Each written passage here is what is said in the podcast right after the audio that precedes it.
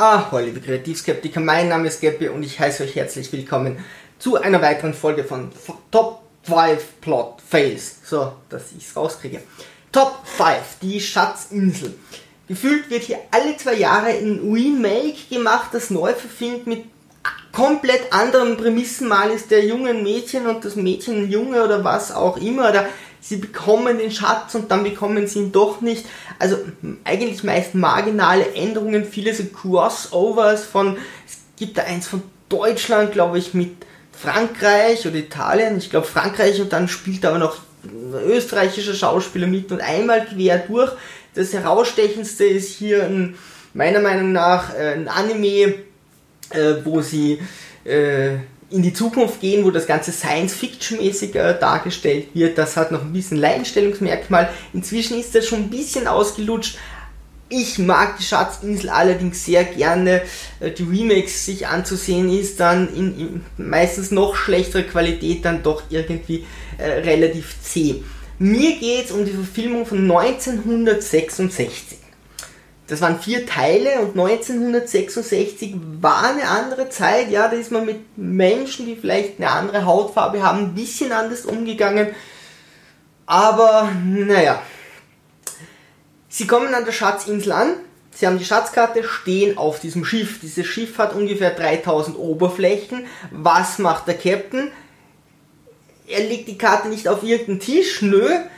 Er pfeift den Schwarzen herbei und der Schwarze weiß auch sofort, was er zu tun hat. Der muss sich hier bücken und einen Tisch darstellen.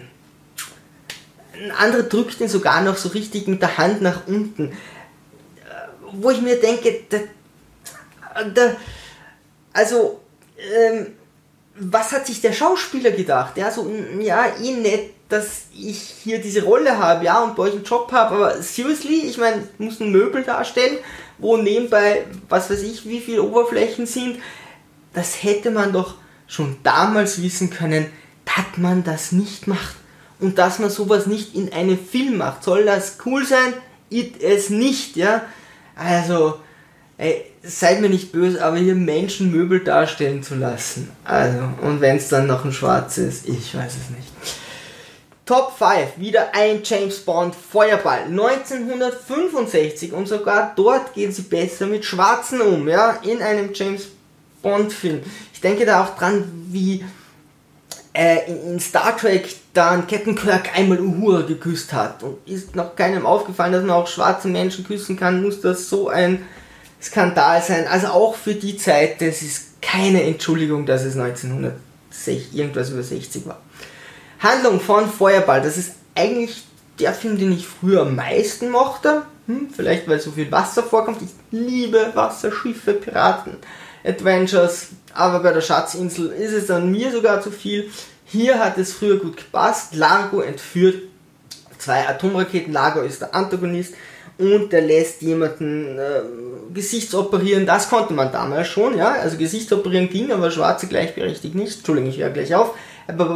Also, der lässt sich sein Gesicht operieren und nimmt dann den Platz des anderen ein, vergaß die Leute in der Maschine, landet die Maschine im Wasser, die Atomraketen werden dann durch die Yacht von Largo durch so eine Bodenluke in die Yacht aufgenommen. James Bond kommt Largo auf die Schliche, nimmt mit ihm Kontakt auf und denkt sich, hey, ich sehe mir mal das Schiff von dem Typen an, ja, weil sie suchen diese Atomraketen.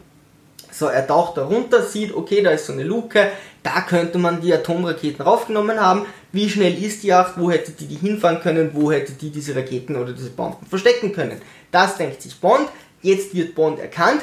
Lago geht her und sagt, kill den, ja, eh klar, gut, dann werfen sie so Granaten ins Wasser und versuchen eben Bond hier zu töten, schaffen es aber nicht. Ja, kann passieren, ist James Bond. Und ein Kollege von Lago sagt, puh, na Gott sei Dank hast du ihn nicht getötet, weil wenn du ihn getötet hättest, dann wüsste jetzt seine Regierung, dass die Bomben bei uns sind. Aber jetzt, da er lebt, glauben die, der ruft nicht an und sagt, ne, Bomben sind da? Oder wie soll ich mir das Gespräch vorstellen? Bond ruft an und sagt, hey, ah, ich weiß, also ich glaube wirklich, die Bomben sind bei Largo. Und die sagen so, sind sie unversehrt? Äh, ja, ja, mir geht's gut. Na, dann glauben wir ihnen das eigentlich nicht Nee, also die haben eh Bomben auf mich geworfen und, und versucht. Ah, die haben wirklich versucht, sie zu töten. Ja, ja, die haben echt versucht, aber ich bin gerade noch weg. Ah, ich weiß nicht, also wenn sie nicht tot sind, dann glaube ich eigentlich nicht, dass die Bomben bei Lago sind. Was ist denn das für eine Logik? Ja, na, na, na klar, also wenn, wenn Bond nicht tot ist, dann wissen die nichts, aber wenn er sterben sollte, dann weiß man, wer der Antagonist ist. Ähm, und was auch noch geil ist, Bond schläft mit der Antagonistin, mit der Frau, die da dazugehört. Und dann sind sie per sie. Nachher sind sie wieder per sie. Ich meine, okay, weiß nicht, One-Night-Stand auf der Toilette kann, kann man nachher per sie sein. Würde ich jetzt nicht machen, ja. Aber die sind im Modellzimmer, schlafen miteinander, versuchen sich gegenseitig umzubringen. Muss man dann echt noch per sie sein auf Deutsch? Man kann, kann man machen, ja. Oder bei Mr. Bond, ja. Klar muss man da Mr. Bond sagen. So, jetzt kommen wir zu einem ganz wichtigen Film und zwar heißt dieser Born to Fight von, egal von wem, wann. Ihr habt ihn sicher gesehen, wenn nicht, müsst ihr ihn euch unbedingt ansehen. Es Ganz wichtig, muss jeder Mensch gesehen haben. Ich krieg von meiner Kampfkunst Freikarten. Sechs Freikarten, hab mich noch nicht stutzig gemacht. Nehmen wir fünf Freunde, wir fahren in ein großes Kino, sitzt so eine Dame am Empfang und gehen hin und sagen, ja, wir würden gerne äh, sechs Karten für den Film. Sagt sie, nee, der läuft bei uns nicht. Und ich so, oh ja, steht da am Monitor, der läuft. Sie schaut so, ah ja, stimmt, oh, wusste ich gar nicht. Okay, gut, da hätten wir schon mal bisschen skeptisch werden sollen, dann, okay, Freikarten, kein Problem, ja, Jungs, bekommt ihr und äh, wir gehen rein, stehen uns um und sitzen so in der Mitte vom Kino und sind dort die Einzigen. Das hätte uns vielleicht der zweite Hinweis sein sollen. Und dann fängt dieser Film an. Dort werden Sportler entführt von Terroristen und die Sportler wehren sich dann. Und zwar mit Leichtathletikübungen. Also der Terrorist schießt mit dem Maschinengewehr und der eine Sportler nimmt den anderen, wirft den in die Luft, die Kugeln fliegen vorbei, der schwingt sich um eine Stange rum und dann macht einen Kick, der andere wird bewusstlos und macht einen Telemark. Ja? So ungefähr könnt ihr euch den Film vorstellen, so wehren sich hier die gefangenen Sportler. Ähm, und entkommen. Und nein, äh, ihr müsst euch diesen Film wirklich nicht ansehen. Also auch kampftechnisch. Nee, also nee, wenn ich dafür bezahlt hätte, oh mein Gott. Aber es war so schon Zeitverschwendung. Gut, wir kommen zu Punkt 2. Codex Ale Alera. Codex Alera. Ähm, das ist von Jim Butcher. Wer Jim Butcher kennt, der hat die Harry nicht kennt, der hat die Harry Dresden Fälle gemacht. Das ist so in der Jetztzeit ein Zau oder ne, mehr oder minder ein Zauberer, der hat Magie und da gibt es andere magische Wesen. Der hilft halt ebenso der Polizei ein bisschen. Da gibt es, glaube ich, auch eine, also es gibt sicher eine Serie, eine englische. Ich habe da mal zumindest die erste Folge gesehen. Ich weiß aber nicht, wie viele es gibt. Egal, wir sind hier aber beim Buch. Ähm, und zwar die Elementare von Calderos ist wohl so dieses äh, mehrere Bände, ja, dieser übergeordnete Titel. Es geht hier um Elementare. Jeder Mensch hat hier einen Elementar. Das ist jetzt Luft, Wasser, Holz, was auch immer. Und kann eben dem befehligen und der hilft ihm und die sind halt so Best Buddies. Problem an der Gesamtsache ist mal die Wahrnehmung von ähm, Jim Butcher von Frauen zumindest in diesem Buch. Also die sind alle so nah am Wasser gebaut, die flennen die ganze Zeit. Eine der Hauptprotagonistinnen hat einen Vorgesetzten, der sie verrät, sich gegen sie wendet, sie anfängt zu foltern. Übrigens in diesem Buch wird ständig gefoltert oder gewaterboardet. Ja, also entweder das Waterboarding oder Folter. Das muss man hier schon trennen. Ja, nicht, dass das das gleiche wäre, weil sie trennen das auch. Also entweder du wirst gefoltert oder irgendwann so nebenbei gewaterboardet oder gewaterboard foltert oder what irgendwas. Ja, sie widersteht dem Ganzen. Er sagt, komm zu mir. Sie sagt, nein, ich wehre mich gegen dich. Und das schafft sie alles und flammt die ganze Zeit oder kämpft gegen die Tränen. Oder die andere Protagonistin hat Bächlein, das ist ihr Wasserelementar, und der muss immer ihre Tränen wegmachen oder zurückhalten was für ein Rumgeflänne von den härtesten Bitches, die irgendwo und kaum ist wieder was, Okay, dann werden sie gefoltert, dann fangen sie wieder zu flennen an. Verstehe ich ja bei der Folter, aber wegen jeder Kleinigkeit, die haben schon so viel durchgemacht und trotzdem, oh, da ist ein Ast abgebrochen. Na. Sogar die militärisch geschulten flennen hier in einer Tour. Also nur bei Frauen, ja. Es ist nicht so, dass du sagst, puh, da wäre dann auch mal ein Mann, dem so gehen würde. Und dann greift hier der Autor auf etwas zu, das ich so überhaupt nicht mag. Ich nehme mal das Beispiel Herr der Ringe und zwar die Filme. Das zeigt es relativ gut, ja. Aragorn, die Helden kommen nach Rohan und sagen zum König, hey, na, Sauron kommt, seine Armee kommt, geh zu Gondor, gemeinsam hauen wir die um. Und der sagt, nö, wir verstecken uns lieber in Helms Hm. Sagst du, ja, Helmsdieb ist schön, aber äh, da kommt eine Armee. Ja, nee, okay.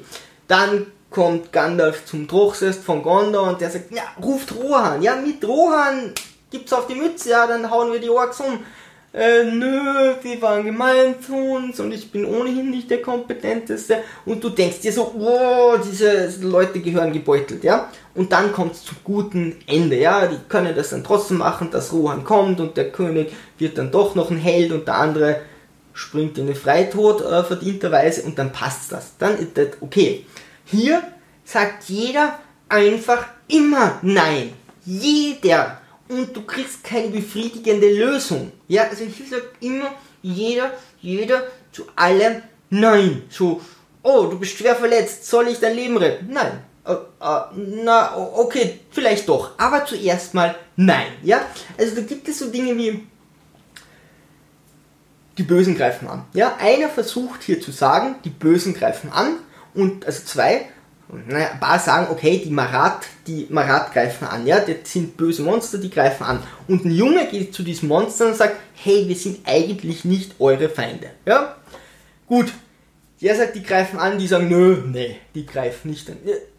Die stehen schon da vorne, die greifen an, nö, nö, also nur weil die da drüben, vielleicht machen die gerade Pause, vielleicht einen Spaziergang, ey, die greifen gleich an, nö, ich glaube, Herr, ja, dann kommen sie wieder zu ihrer Wehr-Dingsbums zurück und sagen, ja, ähm, wir wohnen da, ja, unsere Verwandten sind da drinnen und die stehen vor der Tür, die greifen gleich an. Nö, doch, ja, okay, die greifen. Irgendwann glauben sie, die greifen an.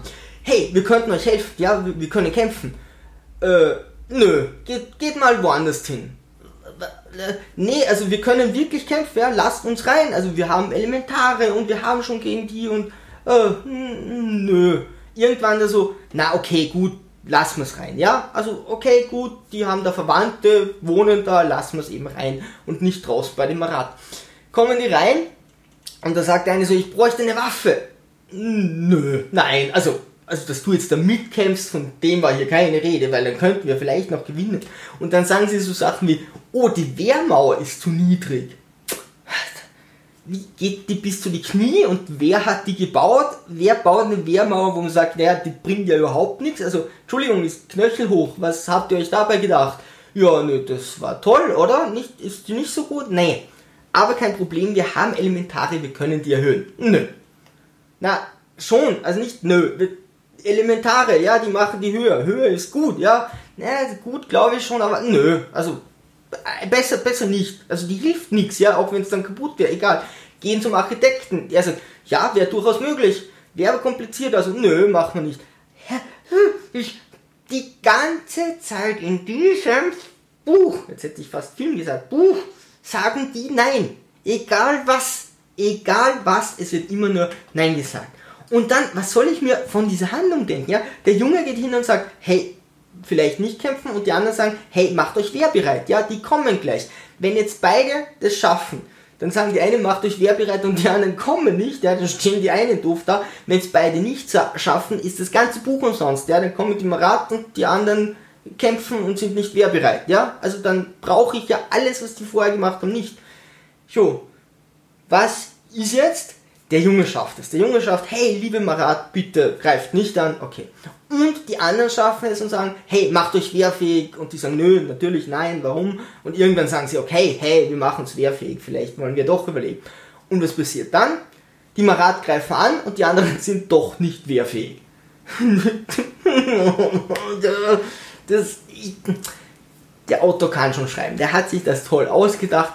Bei ein paar Dingen hakt es mit diesem Nein, das hat ein bisschen zu oft eingesetzt, dieses Waterboarding, das Frauen weinen, diese Folter wird hier äh, ein bisschen übertrieben, ja, ein bisschen redundant eingesetzt. Äh, wie dem auch sei, das ist kein Wohlfühlbuch, ja. Also ich denke mir die ganze Zeit, bei Gott sei Dank muss ich jetzt nicht mit dem verhandeln, ich hätte dem schon die Gurgel abgedreht, wenn der so oft Nein sagt, egal wie offensichtlich es doch auch sein mag. Aber ich kann es verstehen, wenn Leute dieses Buch mögen. Ja, es ist nicht das Spannendste, es ist nicht das schnellst geschriebenste.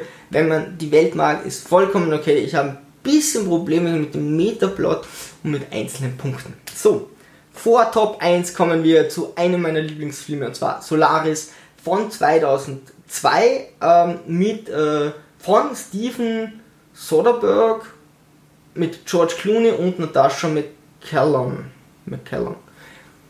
Da gibt es einen russischen äh, Film, der ist irgendwie 72 oder so, glaube ich, oder irgendwie 70er. Ähm, den hat meine Freundin gesehen, sie sagt, er war furchtbar. Ich habe auf YouTube mal reingeklickt auf, auf Russisch ohne Untertitel, der wird nichts. Vielleicht, wenn ich den irgendwo mal finde, führe ich mir den zu Gemüte. Den normalen Solaris-Film mag ich wirklich gerne. Und zwar ist dort ein springender Punkt, ich kann total verstehen, wenn den jemand nicht mag. Es gibt Filme, da fehlt so ein Teil der Zwischenhandlung. Die machen Cuts und dazwischen merkst du einfach, okay, da, fehlt ein bisschen was. Ich habe kein Problem, wenn sich das logisch erschließt. Hier das perfekte Beispiel ist Herr der Ringe, gerade der erste Teil.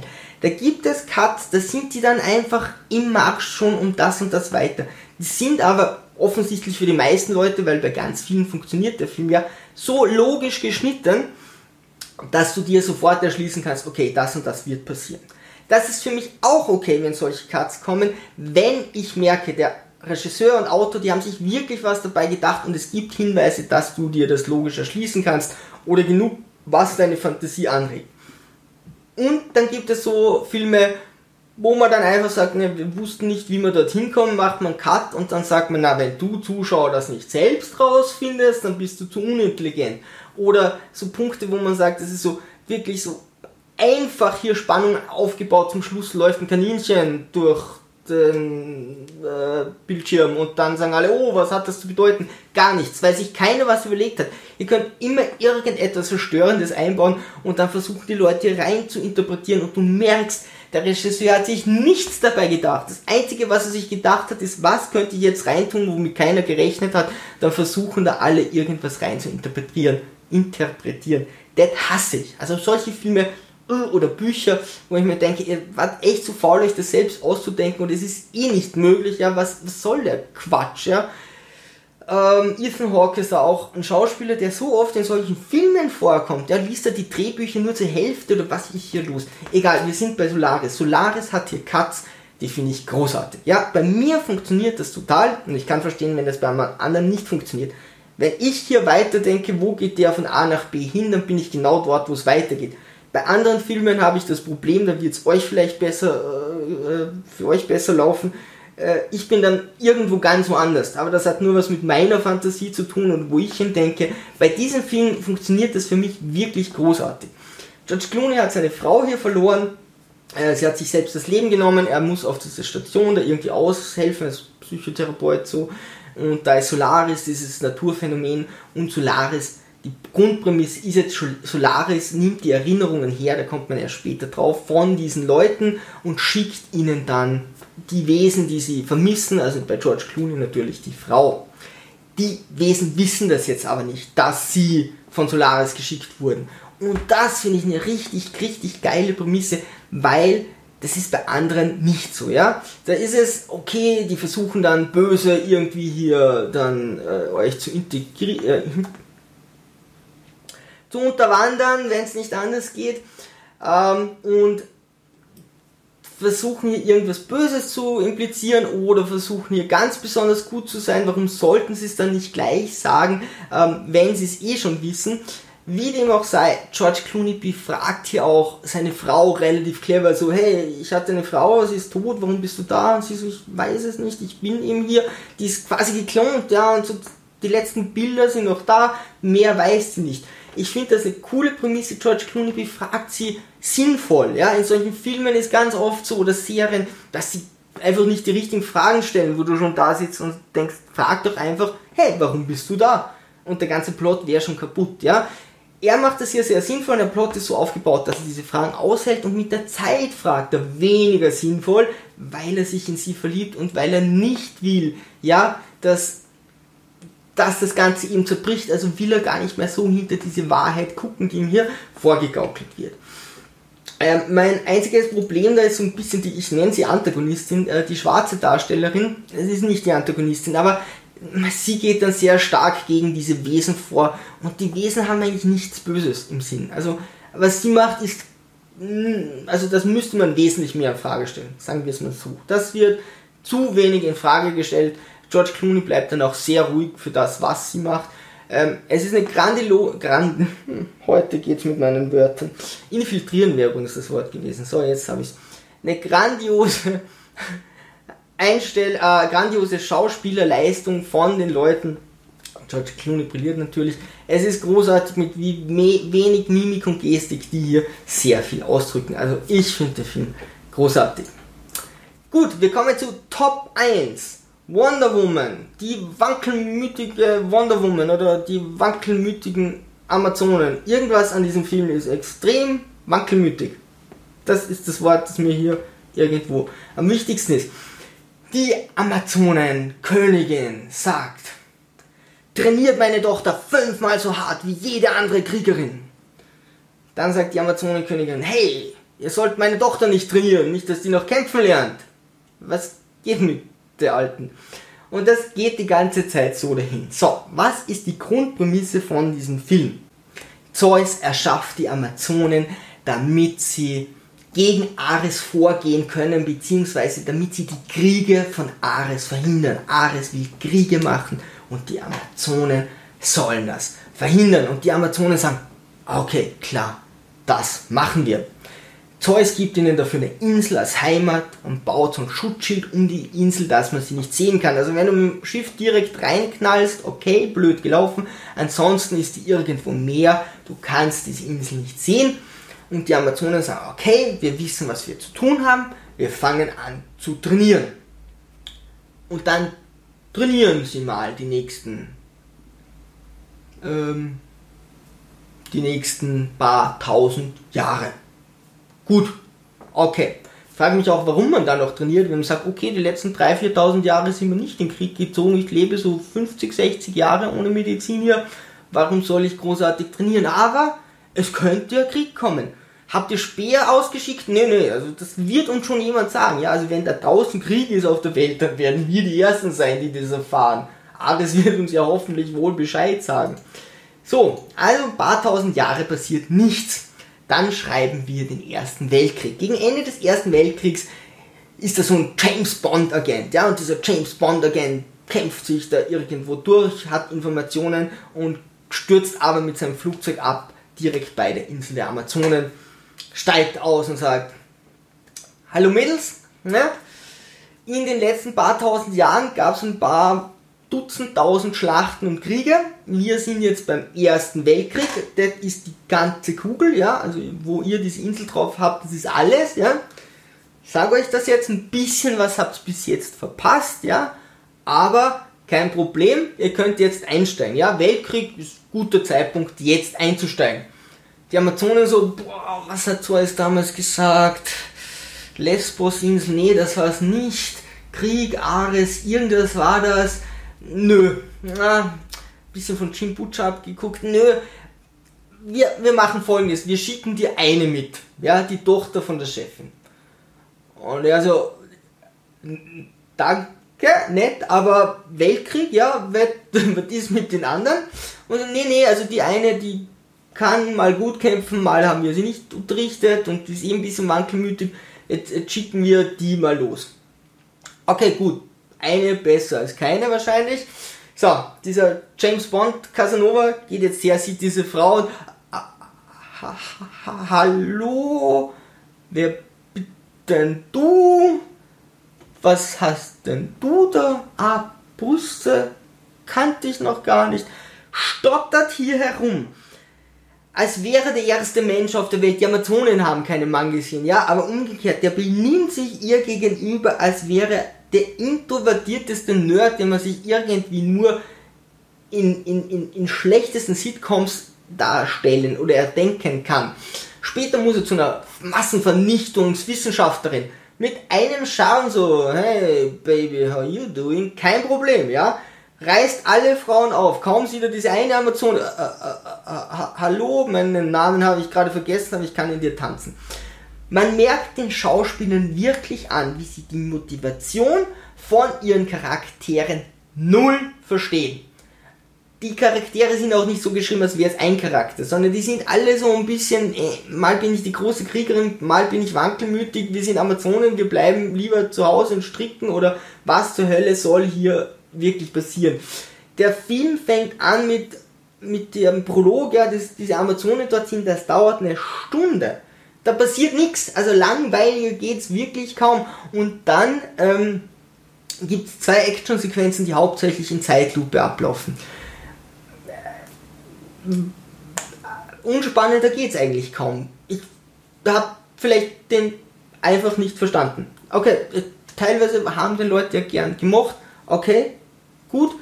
Ich finde es unglaublich, wie man so einen Film drehen kann zu den ganzen Filmen würde mich interessieren, was ihr davon hält, vor allem wenn ihr von Solaris den alten Teil gesehen habt.